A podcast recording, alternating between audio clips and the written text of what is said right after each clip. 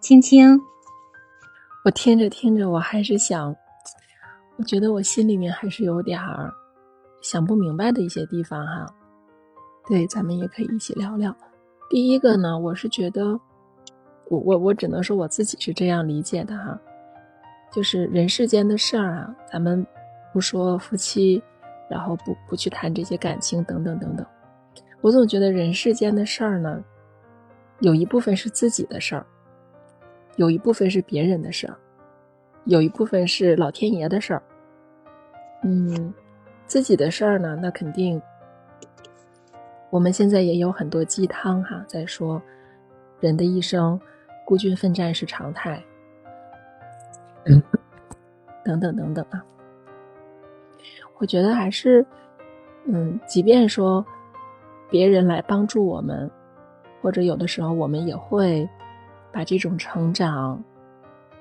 当中的一部分交给对方，或者交给别人，去经历痛苦啊，或者怎么怎么样，别人能够嗯开导我们或者陪伴我们，但是他最终都是我们自己要真正面对自己的，就是真正能够解脱的，真正能够让自己成长的，他还是自己，所以。那这个就是两个方面的问题啊，一方面呢，就是我们不能把我们自己的事情过分的拜托给别人去做，当然，我们也不能剥夺别人自己去成长的这个权利。嗯，我觉得这个是一种平等和尊重。嗯，所以刚才那个呃胖虎哥也有说到，嗯，说不要就是。太有那种圣母心哈，就是说，好多事情真的就是，嗯，一个人的成长，那个就特别是痛苦啊等等这些，那真的是他要，他要去他自己要去面对的，这是他的权利。如果说一个人的人生他没有痛苦，他怎么会有幸福和快乐呢？这是我们的情感阈值，我们的情感一定它不是一条直线的，也不可能总在一个峰值上。所以是因为我们要感恩这个痛苦，因为有了痛苦，我们才能去更好的感受和更好的珍惜幸福。所以我觉得我们不管男人和女人啊，我们没有这个权利去剥夺别人享受幸福，也没有权利去剥夺别人享受痛苦。对我，我我觉得我可以这样去表达我自己啊，就这都是老天的恩赐。嗯，这个是。我今天一个呃一个这个想法了，第二个想法就是我我，哎呀我我，也没我没太想明白这个事情是怎么回事儿哈，就咱们今天说张爱玲的这个事儿，嗯，今天分享了她的两段感情经历哈，当然后面还会分享她的后面还有一段感情经历，就是与其说她遇见了谁。我是我，我能不能这样去理解？他遇见的就是他自己，因为我们在选择伴侣的，特别是在选择伴侣的时候啊，我，我总觉得其实是我们内心深处的一个自己对自己的一个投影，就是我我需要什么，我就会遇到一个什么样的人。就是如果我自己的内心需要被救赎，那么我们就会遇到一个被救赎的人，那个是我看到的。是我自己内心的一个映射，所以我才会去想，我要帮助他，我要去救赎他。其实反过来，嗯，说的是我自己内心是需要被理解，需要被救赎，需要被拯救。那么，到了他的张爱玲，到了他的最后一段感情的时候，其实我反而觉得，他是和他内心做了一个，怎么说呢？他他其实是对他内心做了一个接受，做了做了一个接纳、平和，成就是他他其实是他自己成长了，所以他才遇到了那个人。嗯，如果他自己内心没有没有去接纳自己的话，恐怕还会还会有波折。我我我不知道我这么就大家来聊一聊哈，我不知道我这么理解是不是合适。当然了，我觉得我们也没有资格去评判以前的人，我还是很就是带着很尊敬的这种视角或者是姿态吧，去读之前的人啊、事啊，就历史啊这些。嗯，可是我也在想啊，就是说，我们到底要以一个怎样的心态去面对别人？我们要以一个怎样的心态去面对自己？我我就是也有点语无伦次哈，但是确实也是我没想明白的。谢谢青青，嗯，青青刚才分享的两部分，一部分呃，更多的会融合到融入到我们现在心理层面，嗯，无论是说我们心理学的知识也好，或者是呃心理成心灵成长也好，呃，融合到这方面的一些内容。最后第二点说了自己一些困惑的点。嗯，说自己想不明白的地方，但是我是想说，其实青青，你想的非常非常明白，非常非常清楚，这已经是你自己给了自己的一个答案。我非常认同你刚才说的，就我们需要站在一个中立的市场，一个不同的角度和维度去看待这个事情。就比如说，你说很多事情是上天的事儿、自己的事儿、他人的事儿，很多很多东西。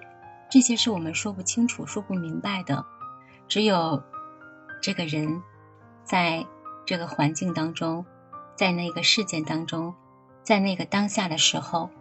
那个人有可能都是模糊的。当他走过来的时候，他可能才清醒。我们有多少人可以做到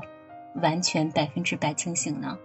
是做不到的。所以你刚才说的另外一部分。嗯，比如说他去，可能是看到了另两段情感，其实是自己的一个叫模子也好，或者自己的一个一面镜子也好，或者自己的另外一个自己也好，那以及他后面的一段情感，他接受了，实际上他自己和内心这种抗衡，他接纳了。作为我们现在人，不管怎样去解读，我个人感觉都不为过。因为我们每个人情感世界不一样，生活的环境不一样，认知不同。但是我非常非常欣赏青青你的这种淡然，你的这种心境和心态，包括你刚才把这两段分享通过你的言语、言辞、声音表达出来的时候，我都觉得你非常非常的淡然、平和心。平静的这种状态，就是你们的声音、你们的态度、你们对待生活的这种观点和想法，生活的这种向阳的这种状态，好像特别符合张爱玲的文字。我觉得你们俩一下就走进了那个时代一样。当然，很多一种专业的知识，嗯，可以让我们胖虎哥看看他有没有认同感。因为胖虎哥在心理学方面学的会更深一些，他的确是一个学霸级的。胖虎哥愿意回应一下我们青青吗？嗯，就是刚才我也听了那个青青说的，呃，啊，我觉得听青青说话挺舒服的，然后我就不知道为什么我就挺开心的，然后一直刚才我不是在跟你们说的时候，我在泡茶，然后哎。然后越听越开心，越听越开心。哎，我觉得这个能量场好像变了，就是一看就是哦，大卫来了，然后青青也来了，所以这个哎人跟人之间的这种感觉，我我都不知道。就是你刚才讲的，就是哎某一个时间点，可能这个状态就发生了变化，就是不是说不确定的，就是某一个点你可能就已经变化了，就已经发生变化了。就是刚才。和刚才的自己和现在的自己可能就有些变化了，就是，哎，我听完你的这个解读，或者是听完你刚才的这个这几句话，我就觉得，哎呀，就好像就开朗了，一下子就明白了，就是那种那种感觉会出来了，哎，我觉得这样就挺好了，我会接着听的，嗯，谢谢胖虎哥，青青听到了是不是也好开心？对，突突然就非常非常开心，然后。也是，就是这个能量阈值变了，嗯，阳光 特别好。对呀，我们在这样的一个午后，然后读着他的文字，品着他的故事，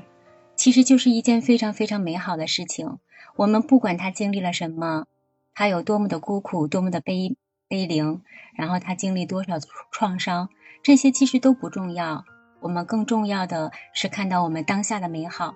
我们从他们的身上，从张爱玲的身上，从张爱玲的文字里边，从张爱玲的故事里边，看到我们当下的一个力量就好了。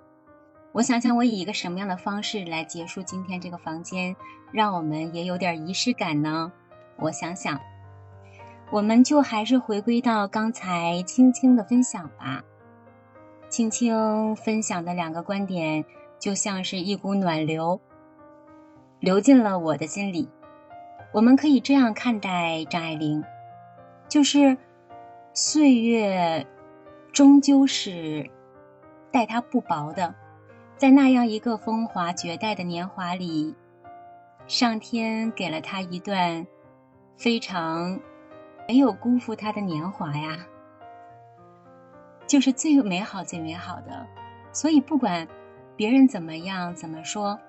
他经历过了。有过那么美好的时刻，一切都是值得的。那用他的一句话是：“因为懂得，所以慈悲。”如果我们都爱张爱玲，就让我们感谢一下胡兰成，因为有了胡兰成在他生命里的出现，他才能在尘埃里开出那么一朵绚丽的花。呈现给我们现在的每一位，我就用这一段我自己临时的一个感受，然后组织的一段语言，分享给大家。希望我们每一个人的生活都可以向阳生长，美好的向前，然后让我们的声音，让我们的整个状态，像我们青青一样曼妙，像我们胖虎哥一样有力量。像我们大卫不可以一样有生活当中的质点吧。谢谢星星落到肩上，谢谢汪，谢谢南妮，谢谢秋水姐姐，谢谢你们今天中午对我的陪伴，感谢大家。大家如果喜欢，可以每天中午我们都可以在这个房间相遇，然后让我们走进每一个有才华的人，有意志力的人。有阳光照满整个世界的人。好啦，那我关房啦。我们明天，那我们明天最后一天可以把张爱玲解读完。如果时间可以的话，我会把她和和那个赖雅相遇的那一段也详细的会解读一下。那一段我第一次是一九年读的，我是一九年读的他们相遇的那段文字。我当时读的时候，我昨天翻看了一下我记的笔记，那个时候读的时候，心里的感觉不好，那个时候的感觉特别不好，就是我完全走进了张爱玲的那个人生状态。但是我相信，明天和大家分享的时候，我会有一个不同的心境的，因为我们今天房间的磁场已经不一样了。明天在分享的时候，看看是一种什么样的状态，期待着大家的到来。